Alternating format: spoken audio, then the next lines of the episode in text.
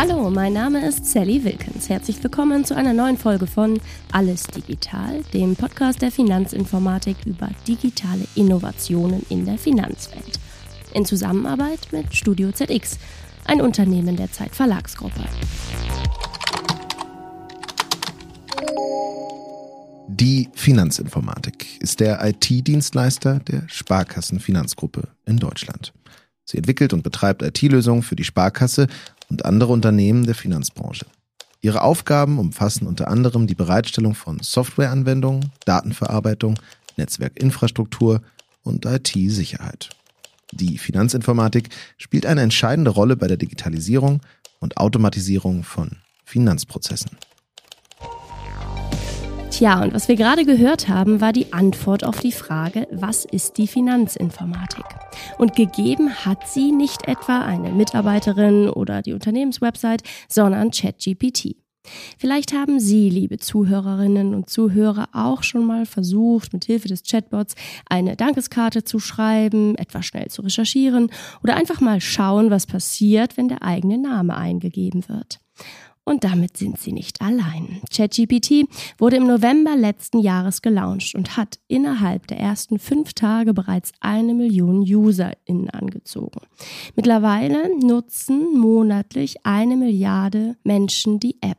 Mit diesem großen Erfolg wurde ein Thema in die breite Öffentlichkeit katapultiert, von dem viele zwar wussten, dass es das gibt, es aber für noch zu weit weg vom eigenen Alltag hielten. Künstliche Intelligenz. Aber, und das zeigt nicht nur ChatGPT, künstliche Intelligenz kann schon jetzt viel mehr, als viele ahnen. Sie kann fast überall eingesetzt werden und sie löst aber auch Debatten aus, die uns ins Mark treffen. Können Maschinen bald mehr als wir? Was sind die Gefahren und welche Chancen sind damit verbunden?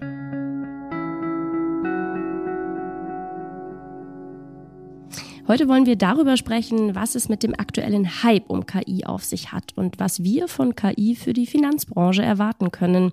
Dazu begrüße ich Jonas Andrulis. Der Softwareentwickler und Unternehmensgründer ist CEO des Heidelberger KI-Startups Aleph Alpha. Hallo Jonas. Hallo. Schön, dass du da bist. Jonas, du hast drei KI-Startups gegründet und bei Apple in der KI-Forschung gearbeitet. Wie kommt man eigentlich dazu? Magst du uns mal ganz kurz deinen Werdegang skizzieren? Also bei mir hat die Softwareentwicklung eigentlich sehr früh angefangen. Ähm, mein Vater ist Elektroingenieur und hatte deswegen immer auch Computer zu Hause. Das heißt, ich habe dann schon sehr früh angefangen rumzuspielen mit damals ZX Spectrum und äh, später im 386er ja, da sieht man mein, mein Alter. Und ich habe eigentlich auch ein, somit die ersten Sachen, die ich programmiert habe, waren schon na, etwas wie künstliche Intelligenz. Ich kann mich erinnern, auf dem C64 habe ich mal so was ähnliches wie ein Tamagotchi programmiert, also so ein äh, auf in ASCII-Zeichen dargestelltes künstliches Wesen, was so ein bisschen rumläuft und mit dem Menschen interagiert. Ja, und von dort an habe ich dann halt einfach durch die, durch die Arbeit, ich habe dann mit 16 angefangen, in der Softwareentwicklung zu arbeiten, übers Studium in Karlsruhe, eigentlich immer Dinge gemacht, die man jetzt KI nennen würde. Ja, du bist ausgewiesener Experte, wenn es um KI geht. Aber vielleicht mal für die, die nicht so Expertinnen sind. Was ist mit Intelligenz in diesem Zusammenhang eigentlich gemeint? Also wie unterscheidet sich die künstliche von der menschlichen Intelligenz? Ja, das ist eine ganz spannende Frage. Ähm, insbesondere, weil wir jetzt Systeme haben, die eigentlich Dinge leisten können, die man auch vor wenigen Jahren noch für völlig unmöglich gehalten hätte. Also das, was diese modernen Transformer, ChatGPT und alle Verwandten jetzt leisten, das geht weit über das hinaus, was eben KI-Systeme der Vergangenheit konnten. Und das wirkt fast schon menschenähnlich. Man hat fast schon das Gefühl, ah, das ist eigentlich eine ähnliche Intelligenzleistung, wie sie ein Mensch vollbringen kann. Dann gibt es aber immer wieder Beispiele, wo man dann merkt, das ist jetzt ein Fehler, den hätte ein Mensch nicht gemacht. Ja, und das zeigt uns eigentlich, dass wir hier mit einer anderen Intelligenz, sehr, sehr mächtige und beeindruckende, aber eben eine andere Form der Intelligenz als die des Menschen zu tun haben. Und das zu verstehen und das richtig einzusetzen und dort auch eine entsprechende Verantwortung zu übernehmen, das ist alles andere als trivial. Bei dem Thema, also eigentlich, dass Maschinen jetzt etwas können, was eigentlich nur wir Menschen mal konnten, was uns vorbehalten war, kriegen es ja viele mit der Angst zu tun. Kannst du diese Ängste gegenüber KI nachvollziehen? Absolut. Und hast du selber Angst? Ich, also Angst ist vielleicht ein falsches Wort, aber ich sorge mich. Wir haben hier verschiedene Dinge, die zusammenkommen, die aus meiner Sicht Grund zur Sorge sein können. Das eine ist die Geschwindigkeit der Veränderung. Wir haben hier eine industrielle Revolution, die sich in einer Geschwindigkeit abspielt, die um mehrere Faktoren größer ist als die industriellen Revolutionen der Vergangenheit. Eine McKinsey-Studie hat das mal so gesagt, ungefähr viermal so schnell wie die industriellen Revolutionen der Vergangenheit. Will ich gar nicht drüber streiten, ob das jetzt drei oder fünfmal so schnell sind, aber in jedem Fall ist es eine Geschwindigkeit, die so hoch ist, dass es selbst uns als Experten schwer bleibt, am Ball zu, am Ball zu sein und, und zu verstehen, was jetzt wieder Neues passiert ist und welche neuen Thesen es geben kann. Und das ist natürlich eine Riesenherausforderung für unsere Gesellschaft, für alle unsere Institutionen, für Politik, für die Industrie, für die Presse, für die Zivilgesellschaft. Wie können wir dafür sorgen, dass diese Zukunft auch zu uns passt, auch nach unseren Werten ablaufen wird. Und das ist natürlich, je schneller das passiert, je schneller die Veränderung passiert, desto schwieriger ist es, die noch zu steuern und da noch im Prinzip in, ähm, ja, das zu verstehen, was passiert, aber das auch im positiven Sinne zu beeinflussen. Also das ist ein Punkt, der mir auf jeden Fall Sorgen macht. Und der andere Punkt ist, dass wir Akteure haben, vor allem in den USA, aber natürlich auch in China, die jetzt zwei- und dreistellige Milliardenbeträge investieren, mit dem Ziel, in dieser neuen Ära dominant zu sein. Und ich gehöre jetzt zu dieser Sorte Menschen, die sich ärgern, die sich auch jetzt schon im Prinzip ärgern, dass wir Michelangelos David nicht auf Facebook posten dürfen, wegen Nudity. Ähm, die, also ich, ich bin der Überzeugung, dass wir gewisse Werte haben in unserer liberalen Demokratie und in unserem Austausch, in unserer Politik, ähm, die eine Unabhängigkeit, die eine Souveränität ähm, erfordern. Und wenn in der Zukunft die Welt, in der wir interagieren, fremdgestimmt und fremdgesteuert sein wird von US- oder chinesischen oder, oder anderen äh, Akteuren, dann macht mir das schon Sorgen. Ja, es gibt ja die Bestrebungen und jetzt auch tatsächlich die Pläne auf jeden Fall auf EU-Ebene, die KI zu regulieren oder die Einsatzgebiete. Da würde ich gleich gerne noch mal ein bisschen tiefer mit dir einsteigen, weil du da ja auch eine klare Meinung hast und ähm, viel Spannendes zu sagen kannst. Nur erstmal, was du gerade so angesprochen hast, KI, ja die Sorge darum, dass eine KI ein Selbst, in Anführungszeichen, aber ein Selbstbewusstsein entwickeln könnte. Also hat die KI ein Bewusstsein? Ich glaube, das fragen sich viele Menschen. Was ist deine Antwort? Also die KI, so wie wir sie heute verwenden, hat kein Bewusstsein. Sie ist darauf trainiert, das Verhalten eines Menschen nachzuahmen. Also Sprach-KI soll sprechen wie ein Mensch und soll eben ähm, auf gewisse Prompts und Fragen reagieren, wie ein Mensch reagieren würde. Und deswegen erscheint es einem manchmal so, weil ein Mensch natürlich ein Bewusstsein hat. Und wenn die KI jetzt einen Menschen nachahmt, dann könnten wir auf die Idee kommen, dass der Prozess, der diese Ergebnisse verursacht hat, ein vergleichbarer ist zu dem Prozess bei Menschen, der also ein Bewusstsein voraussetzt. Ist in dem Fall nicht so. Hier haben wir wirklich so eine Art Spiegelbild, was wir sehen. Ja, wir sehen ähm, eine Reflexion der, des menschlichen Verhaltens, die von der KI gelernt wurde. Ja, jetzt hast du ja gesagt, es gibt ja schon Entwicklungen, also du hast selber irgendwie eigentlich damals schon KI gemacht, ne? Es gibt es schon ganz lange. Wie erklärst du dir das, diesen aktuellen Hype? Was, wer oder was hat den ausgelöst? Also warum ging ChatGPT auf einmal so durch die Decke?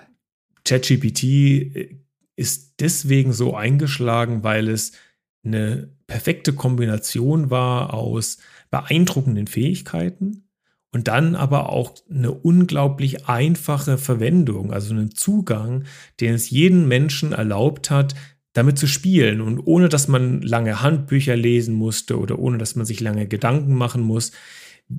ChatGPT läuft ja auf Basis von GPT-3 und GPT-3 als, als Sprachmodell, das war schon, naja, zwei Jahre lang eigentlich bekannt, dass es das gibt. Ähm, nur GPT-3 als Modell war, war nicht so einfach zu benutzen. Ähm, das heißt, das konnte nicht jeder verwenden und, und, äh, zu, und einsetzen, um beeindruckende Ergebnisse zu erzielen. Und bei ChatGPT ist das jetzt ein, ein Ticken anders, dass man eigentlich, das kann, das kann meine Mutter, das kann eigentlich jeder, ohne dass man lang was erklären muss, kann man sich davor setzen, weil man es eben bedient wie ganz normale Chatprogramme, wie den, den Familien-Chat auf dem Handy. Genau, und äh, ja, wahrscheinlich auch da deshalb trauen sich so viele und machen es einfach mal. Ne? Chat GPT ist für viele spannend. Du bietest dir selber KI-Dienstleistung an. Also ich würde gerne mit dir über Aleph Alpha sprechen. Mittlerweile ist ja sogar SAP, immerhin Europas größter Softwarekonzern, bei euch eingestiegen. Ihr bietet ja aber Service für die Verwaltung an, für den Finanzbereich, für jemanden, der wenig Ahnung hat. Was genau machst du da oder was bietet ihr da an? Kernfunktion, die wir haben, ist erstmal ähnlich wie das, was äh, ChatGPT macht. Mit dem Unterschied, dass wir Technologie so bauen, dass sie eben nicht für den Endverbraucher optimiert ist, also ähm, nicht äh, unbedingt gebaut ist, um die Hausaufgaben äh, in der Schule zu machen oder um irgendwie einen Witz zu erzählen oder eine Absage-E-Mail zu schreiben, sondern wir sagen, wie kann man denn diese Technologie im kritischen und komplexen Bereich verwenden? Also das heißt zum Beispiel, hast du schon gesagt, Finanzbranche, aber auch Gesundheitswesen. Ja, ähm, das ist auch ein große, großes Thema. Juristische ähm, Kunden haben wir viele, also im Bereich juristische Texte, aber natürlich auch Verwaltung. Also wie kann ich äh, im, in der, im, im GovTech-Bereich diese komplexen Verwaltungsprozesse mit KI auf ein neues Level heben? Okay, aber auch dann in der Verwaltung nicht für diejenigen, die meinetwegen Anträge bearbeiten. Also ihr habt jetzt kein ChatGPT-Modell ähm, schön einfach für die programmiert, sondern auf höherer Ebene, eben das, was die Mitarbeitenden dann gar nicht so selbstgestaltend mitmachen. Es geht darüber hinaus, genau. Also mhm. natürlich haben wir mhm. auch so ein, so ein paar Chat-Sachen. Mhm. Ähm, das, was wir aber bauen, ist eigentlich äh, in der Komplexität höher. Ein wesentlicher Punkt dabei ist, dass wenn man jetzt so ein, so ein Programm wie ChatGPT nimmt, dann bekommt man irgendwelche Antworten. Man kann irgendeine Frage stellen, man kriegt irgendwelche Antworten. Das ist aber in vielen von diesen angesprochenen Branchen gar nicht so einfach. Da gibt's gar nicht irgendwie eine eindeutige Antwort. Und außerdem muss der Mensch, der Experte, der menschliche Experte, der da im Prinzip davor sitzt, der muss ja die Verantwortung am Schluss übernehmen für dieses Ergebnis. Und das kann ich bei ChatGPT, so wie es aktuell ist, ja kaum machen. Ja, da kommt halt irgendein Ergebnis. Woher soll ich wissen, ob das jetzt richtig oder falsch oder veraltet oder halluziniert ist?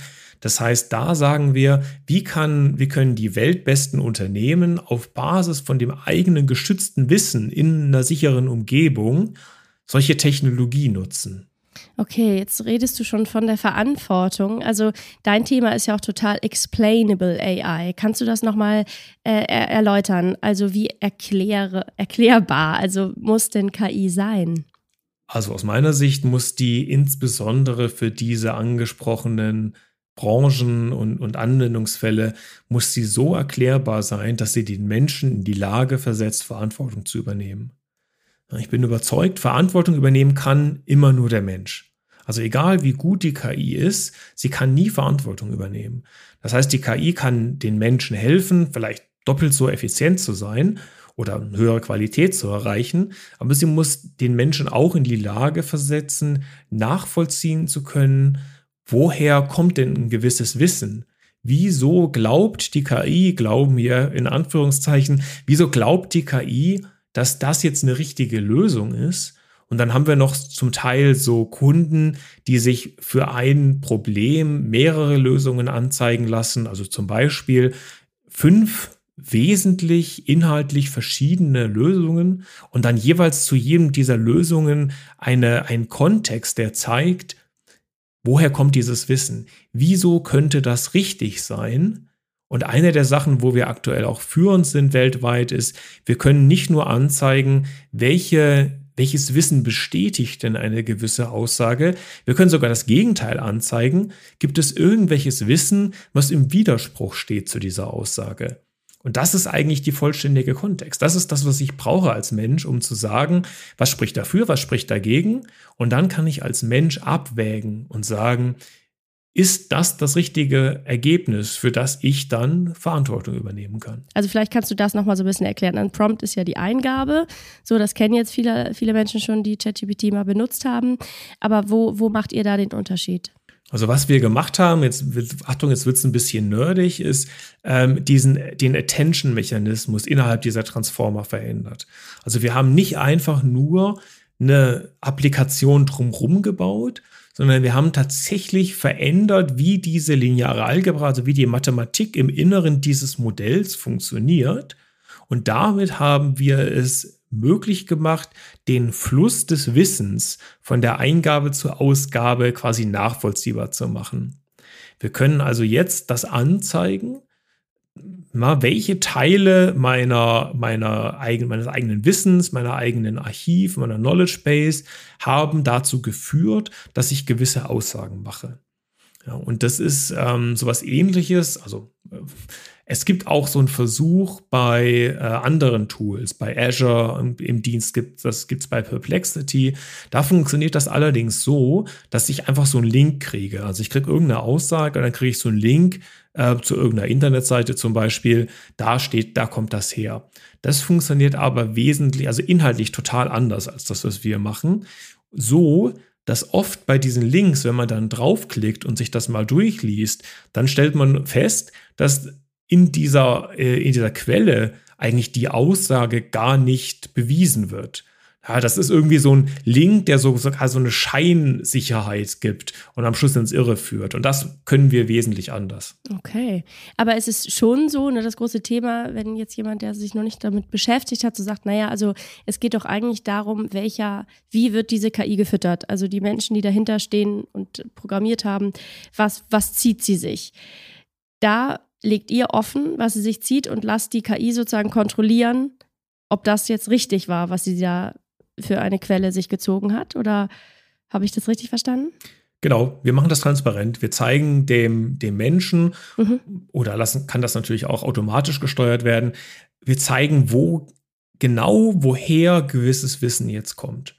Und äh, gerade auch im Finanzbereich ähm, haben wir zum Beispiel gerade einen Kunden, der das auch nutzt, um diese Ergebnisse auditierbar zu machen.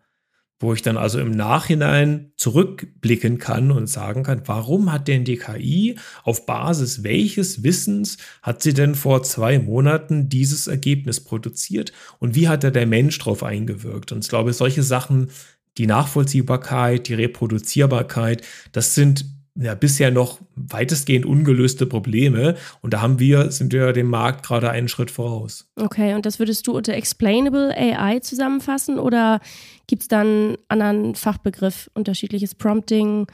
Wie nennst du das, was ihr da erschaffen habt? Ja, das äh, Explainability ist, glaube ich, schon ein ganz guter Begriff.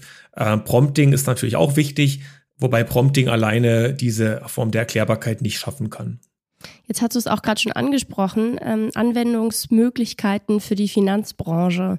Welche Einsatzgebiete siehst du da? Was wird da noch kommen? Was gibt es schon jetzt? Was ist spannend? Ja, die spannende, die spannende Sache an der Entwicklung, in der wir sind, äh, ist, dass eigentlich jede Form der Wissensarbeit gerade revolutioniert wird. Ja, da gibt es natürlich, Finanzbranche ist ja fast nur Wissensarbeit. Und was wir jetzt äh, haben gerade sind ähm, Finanzanalysen, alleine schon, was man beim, bei den Quartalsberichten, was da notwendig wird als Information finden, orchestrieren, gruppieren, erzeugen. Und das ist ja in so einer, in so einer börsennotierten Gesellschaft, ist so ein Quartalsbericht beschäftigt ein kleines Dorf. Ja, und wenn wir da sagen können, wir können jetzt die Qualität, die Übersichtlichkeit und den Menschen irgendwo in die Lage versetzen, dass er wie Superkräfte hat. und eben nicht mehr einzeln äh, suchen muss, lesen muss, tippen muss, sondern der Mensch eher in der Rolle eines Orchestrators ist, der eben verschiedene Konzepte und, und Wissensquellen versteht und kombiniert. Ja, das ist so, da stehen wir auch noch ganz am Anfang. Ja, da haben wir jetzt so die ersten coolen Integrationen gebaut. Da wird sich jetzt in den nächsten Jahren die ganze Wissensarbeit, die wir haben, verändern. Das ist Wahnsinn, ja. Und Thema persönliche Beratung. Also wird es sowas auch geben, was irgendwann dann die Person äh, ersetzt oder ihr eben etwas an die Hand gibt, womit sie es noch besser machen kann? Also so die Frage persönliche Beratung. Wie schätzt du das ein? Also im, im Kundenkontakt passiert auch gerade schon enorm viel. Wir haben ähm, im, im Förderkontext haben wir was gebaut, wo du eben in diesem undurchsichtigen Dschungel der, viel, der vielen Fördermöglichkeiten durchblicken kannst. Na, welche Aspekte gibt es da? Und so da haben wir auch ähm, äh, tolle, tolle Partner in dem Bereich. Ähm, da wird sich auch sehr viel verändern. Die ganze Schnittstelle vom Menschen zu Informationen und vom Menschen zu Systemen wird sich verändern oder verändert sich gerade schon. Wir haben in der Vergangenheit haben die Menschen gelernt, die Sprache der Maschinen zu sprechen. Wir haben gelernt, mit, mit Mäusen und Tastaturen und Buttons und Eingabefeldern und Datenbanken zu arbeiten, weil es eben anders nicht ging. Wir mussten die Sprache der Maschinen lernen, um unsere Probleme lösen zu können. Was jetzt passiert, ist, dass die Maschinen die Sprache der Menschen lernen und wir deswegen ähm, jetzt mit Maschinen auf eine Art und Weise kommunizieren können, wie wir Menschen untereinander kommunizieren. Und das ist natürlich ungleich mächtiger. Ja, Wahnsinn. Was ich irgendwie, wenn du das so sagst, du bist da der dem Status jetzt äh, mit den Sachen, die ihr so anbietet und macht und Explainable AI programmiert, eigentlich schon einen Schritt voraus. Also du hast sozusagen nach Europa äh, die Zukunft der KI gebracht, um es mal so ganz hochtrabend zu sagen. Aleph Alpha, ne, 2019 in Heidelberg gegründet. Warum gerade da? Ich bin ja aus von, von Apple ähm, quasi zurückgekommen und ähm, es gibt natürlich viele tolle Standorte in Deutschland und in Europa. Was ich an Heidelberg mag, ist, dass wir eine sehr lebenswerte Umgebung haben. Also es ist sehr hübsch dort, es ist ähm, sehr international, es gibt leckeren Wein, aber auch die Tatsache, dass wir umgeben sind von den besten Hochschulen der Welt. Ähm, Karlsruhe, klar, da habe ich meinen, meinen Abschluss gemacht, aber wir haben auch ein PhD-Programm gemeinsam mit Darmstadt aufgesetzt. Wir arbeiten eng mit dem Cyber Valley in Tübingen zusammen. Heidelberg selber hat eine phänomenale Hochschule. Wir haben also im Prinzip in einer Stunde Entfernung haben wir eine, eine Vielzahl von, von Spitzeninstituten. Und wenn man sich jetzt München oder Berlin anschaut, da brauchst du auch eine Stunde von einem Ende der Stadt zum anderen. Also da ist es, das ist eigentlich alles, alles sehr nah. Und ähm, das finde ich absolut, das wird unterschätzt, glaube ich, dieses, diese akademische Exzellenzcluster, das, was wir hier haben. Jetzt bist du ja sozusagen, du hast es gerade angesprochen, aus dem Silicon Valley weggegangen, wo äh, jetzt äh, ich zum Beispiel sagen würde, Mensch, da ist doch eigentlich Traumziel für Softwareentwickler, beziehungsweise da sind die Weltexpertinnen, oder? Klar, natürlich. Und warum bist du dann gegangen? Gibt mehrere Gründe. Also mir hat zum einen ist von der, von der Kultur her, mag ich es sehr gerne hier. Ich mag es gerne in Heidelberg, in Baden-Württemberg und in Deutschland. Ähm, ich mag es, offen Probleme ansprechen zu dürfen. Was ich, ist natürlich vielleicht auch ein bisschen einfach das Konzernleben. Ähm, da ist wahrscheinlich gar nicht Apple anders als andere Konzerne. Aber es ist schon so, dass man in Kalifornien, dass man eher diese, ja, manchmal oberflächlich wirkende Freundlichkeit hat. Und ähm, was ich gerne mache, ist, wenn ich der Meinung bin, dass etwas nicht funktioniert, dann möchte ich sagen, hey, das funktioniert nicht. Das ist eine blöde Idee. Ja. Ähm, das ist, das kann ich jetzt, genau. Ich meine, ähm, und das ist auch genau das, was ich, äh, was ja nicht nur ich jetzt als, als äh, CEO kann man ja sich sowieso einiges raus, rausnehmen, aber das ist auch eine der Sachen, die glaube ich, bei uns insgesamt in der Firma so ist. Da hat äh, einer unserer, ähm, unserer Kollegen, die wir, die wir neu eingestellt hatten, hat nach wenigen Wochen hat zu mir mal gesagt, äh, boah, Jonas, was mich total beeindruckt hat, da hatten wir ein, ein Treffen aus dem Research-Team und ich habe ein bisschen was erzählt, wie, wie, ich, wie ich ein Problem angehen würde. Und einer unserer jüngsten Kollegen, was er war irgendwie 22 oder sowas, ja, ist mir ins Wort gefallen und hat gesagt, nö, das ist alles Quatsch, das funktioniert überhaupt nicht und so, ja. Und dass das erlaubt war, dass man also in einem Umfeld ist, wo eigentlich jeder offen sprechen kann und wo wir diesen gemeinsame Ziel haben, diesem Problem auf den Grund zu gehen, ohne dass es jetzt irgendwelche Eitelkeiten und Hierarchien gibt.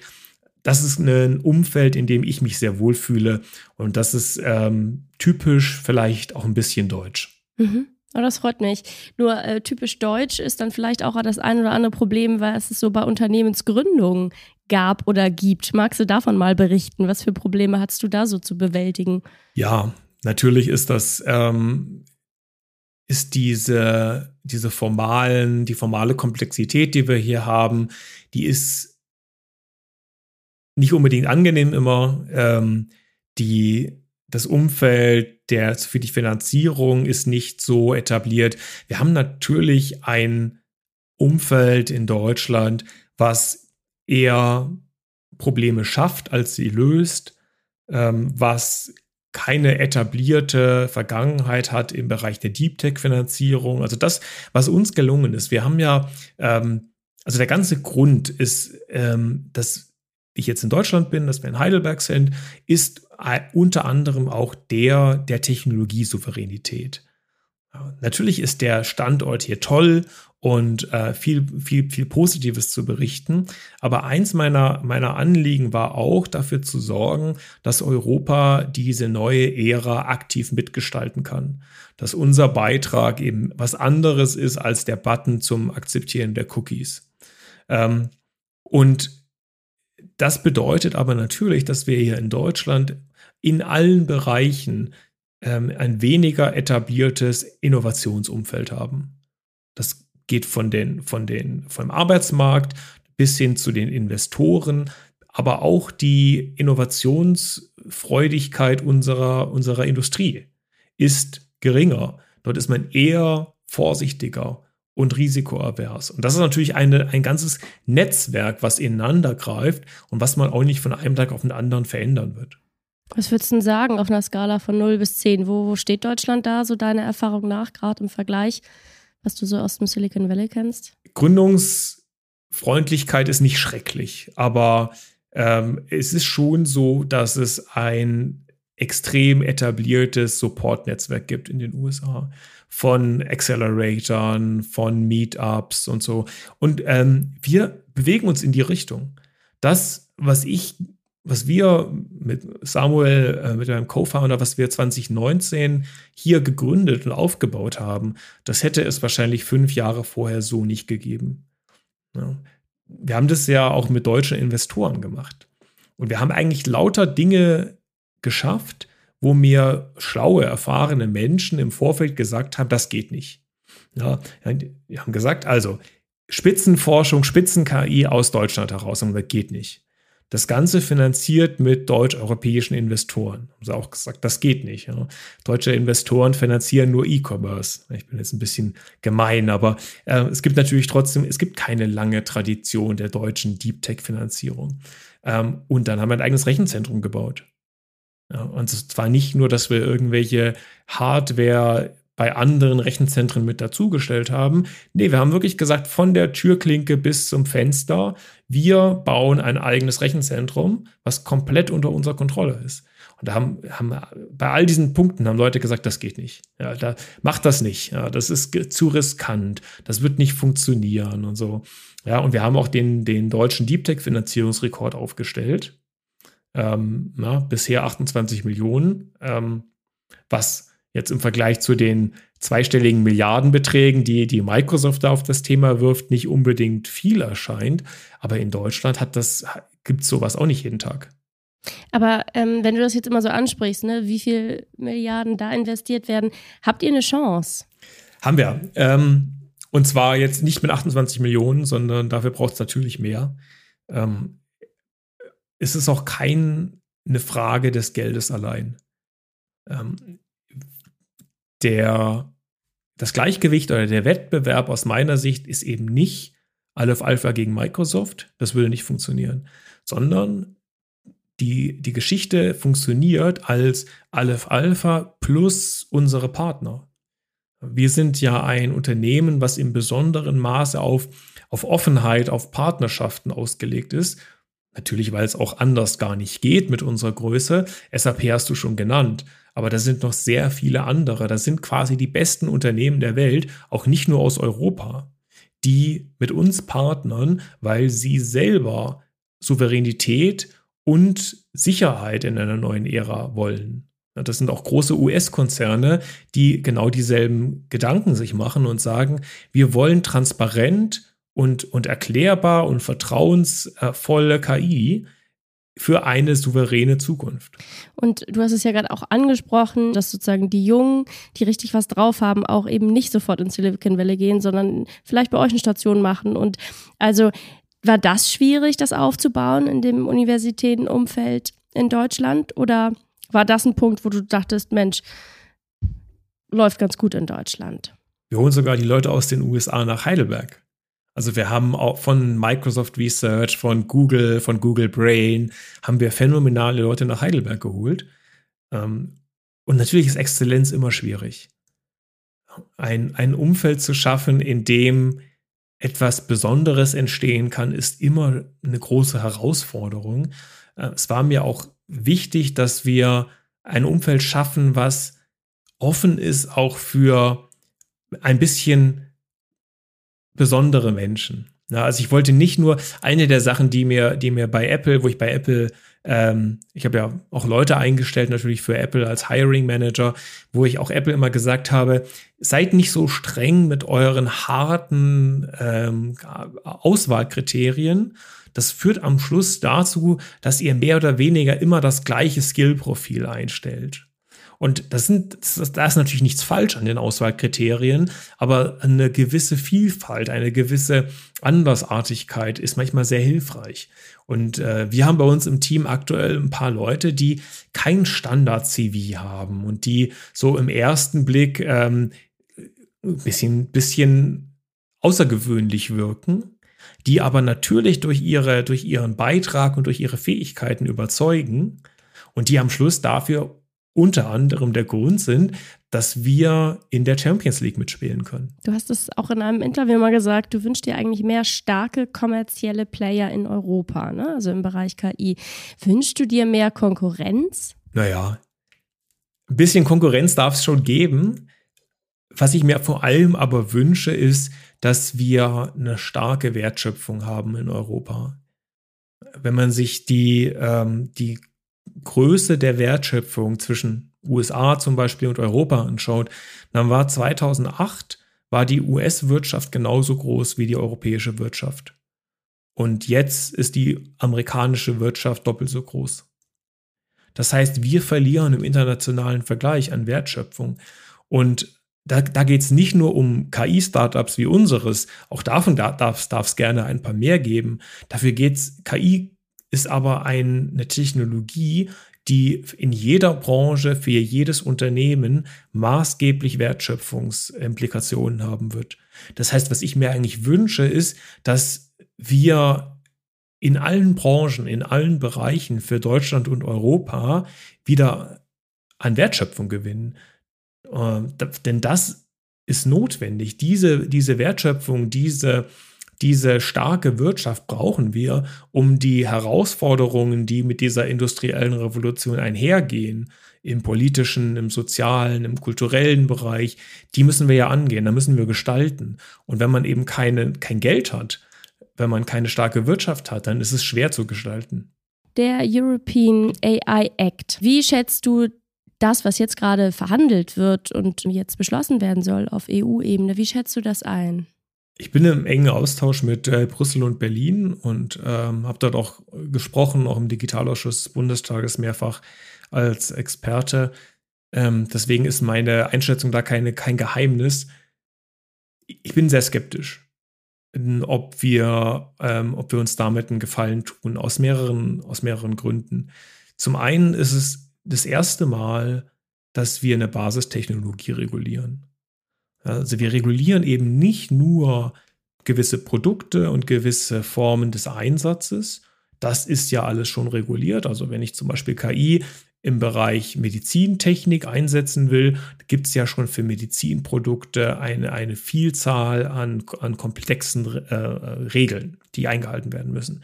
Ähm, jetzt gehen wir eigentlich einen Schritt weiter und sagen, völlig unabhängig von der Verwendung haben wir allein dafür, dass es KI ist, haben wir eine gewisse regulatorischen Rahmen, den wir vorgeben.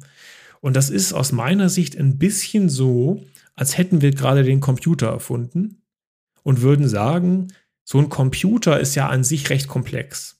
Also keiner versteht so bis ins letzte Detail alles, was ein Computer macht. Außerdem ist ein Computer gefährlich. Man kann damit einen Erpresserbrief schreiben, man kann damit illegale Sachen runterladen, man kann damit ein Virus programmieren. Deswegen regulieren wir jetzt jede Form von Computer, also die Armbanduhr mit integriertem Taschenrechner zählt als Computer und wird reguliert. Und das ist natürlich eine enorme Welle, die da auf uns zurollt, die nicht nur Geld kostet, die nicht nur bremst, sondern die auch unsere kreative Energie von unseren KI-Vordenkern ähm, bündelt auf Compliance, auf Regulatorisches. Und das eben in einer Situation, wo Europa sowieso nicht in der Pole Position steht. Ja, machen wir es jetzt uns noch zusätzlich schwerer. Und deswegen bin ich da recht skeptisch und versuche aktuell durch irgendwie meinen und unseren Beitrag dafür zu sorgen, dass diese Regulierung möglichst wenig innovationshemmend ist. Und was wäre da ein Weg? Explainable, ganz runtergebrochen, soll laut AI Act alles sein. Also, dass du als Softwareentwickler mitbedenkst, okay, was für Risiko könnte ich da haben? Ich muss es erklären können, wie ich es programmiert habe, also woher sich die KI alles zieht. Ist das ein Weg, dass alle mit so einem guten, verantwortungsbewussten Denken ähm, das gestalten oder braucht es doch Politik, nur irgendwie eine andere, eine andere Art von Regulierung? Das ist eine fast schon ideologische Frage. Ich würde sagen, eigentlich braucht es den politischen Zwang im B2B-Bereich nicht. Also, dass wir den Endverbraucher schützen müssen, da bin ich sofort dabei. Aber ich glaube zum Beispiel eine Finanzinformatik, die würde natürlich, die hat ein ganz eigenes Interesse, gute Produkte zu kaufen, mit guten Partnern zusammenzuarbeiten und richtige Ergebnisse zu produzieren. Das heißt, die Forderung, nehmen wir jetzt mal an, wir würden KI für die Finanzinformatik ähm, bereitstellen und liefern, dann wäre die Forderung, dass das korrekt ist, dass das unbiased ist, dass das erklärbar ist, die würde ganz automatisch kommen, weil das natürlich Sinn macht. Das heißt also, da sind eigentlich Akteure, die eigentlich schon ohne Regulierung ein intrinsisches Interesse daran haben, Verantwortung zu übernehmen und die Dinge richtig zu machen und, und gute Ergebnisse zu produzieren. Und jetzt kommt natürlich eine Regulierung, die, und du hast es vorhin schon schön gesagt, wir sind dem Markt aktuell zwei Schritte voraus. Das hat aber natürlich den Nachteil, dass die Regulierung natürlich, das ist bei Regulierung immer so, die ist immer zwei Schritte zurück. Ja, weil das dauert ja, bis so ein Prozess passiert. Das heißt, wir haben dann am Schluss die Diskrepanz zwischen unserer Technologie, die Dinge machen kann, die man vor einem halben Jahr noch gar nicht für möglich gehalten hätte, und einer regulatorischen Hürde oder einer regulatorischen Aufgabe, die wir haben, die immer noch gedanklich in einer Welt von vor zwei Jahren irgendwann hängt. Und, und, da kann man sich dann die Frage stellen, okay, wie, wie viel hilft uns das dann jetzt noch wirklich? Was wäre deine, deine Lösung, zu sagen, EU, lieber alles, was ihr vielleicht in die Regulierung stecken würdet, an Woman Power und an Geld, äh, jetzt investieren in Menschen, die eh schon sagen, hey, ich mach's und zwar gut? Ich bin für Wertschöpfung, ja. Ich finde, alle, alle Ressourcen, die wir haben, sollen wir in Innovation und Wertschöpfung stecken. Ähm, und für mich würde es reichen, dass wir diese Regulierung, die wir sowieso schon haben, also es ist ja nicht so, als, als könnte man einfach beliebige Produkte auf den Markt bringen. Das ist ja jetzt, gibt es ja schon harte Regeln dafür. Auch dieses Thema Diskriminierung zum Beispiel. Also in meiner Rolle als Geschäftsführer ist es meine Verantwortung, dass mein Unternehmen frei von Diskriminierung ist. Dass also Beförderungen und Einstellungen, dass da nicht diskriminiert wird. Dabei spielt es überhaupt keine Rolle, ob dabei irgendwo KI zum Einsatz kommt. Ja, das Ergebnis ist, das ist jetzt schon so, dass meine Verantwortung und aus meiner Sicht, ich, jetzt bin ich kein, kein Jurist, würde das schon vollkommen reichen. Da könnte man sich die aktuellen Regeln, zum Beispiel in der Medizintechnik, anschauen und sagen, müssen wir die noch ergänzen? Gibt es jetzt noch irgendwie vielleicht eine Sache, die mit KI noch neu dazugekommen ist? Ich könnte mir aber vorstellen, dass in vielen Bereichen das, was wir haben, vollkommen ausreichend ist.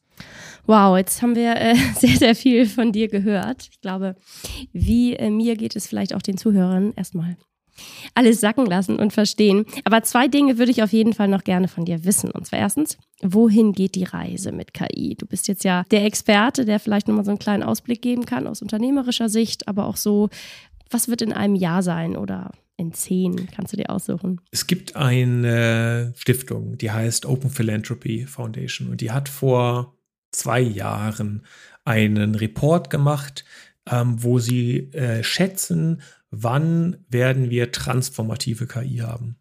Und transformative KI definieren sie anhand drei Punkten. Der eine Punkt ist, dass sie sagen, transformative KI kann mehr als 50 Prozent unserer Arbeit erledigen. Also das, was wir Arbeit nennen zum, zum damaligen Zeitpunkt. Äh, transformative KI kann wie ein menschlicher Forscher selbstständig neues Wissen schaffen. Und transformative KI hat so einen starken Einfluss auf alles, was wir tun, dass sie das globale Machtgleichgewicht verschieben kann. Und dann in diesem Report schätzen sie eben, wann werden wir in der Lage sein, diese transformative KI zu bauen. Und so gibt es so eine Wahrscheinlichkeitsverteilung und so, aber im Mittel sagen sie 2030.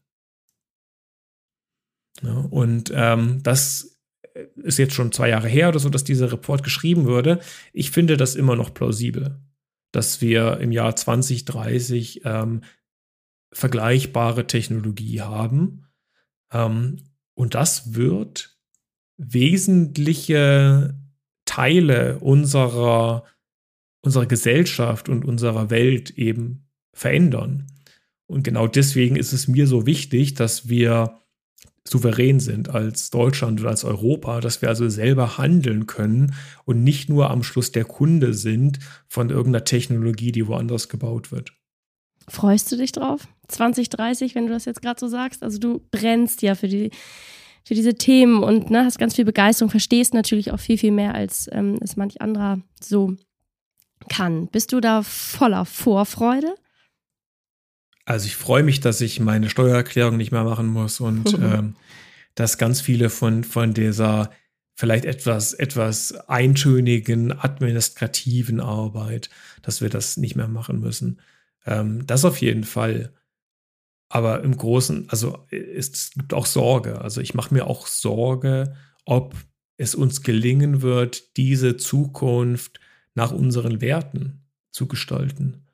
Ähm, das ist äh, die Verantwortung, die wir haben, aber natürlich nicht wir alleine. Also das kann nicht sein, dass das eine Aleph Alpha alleine löst. Das wird, das wird nicht funktionieren so.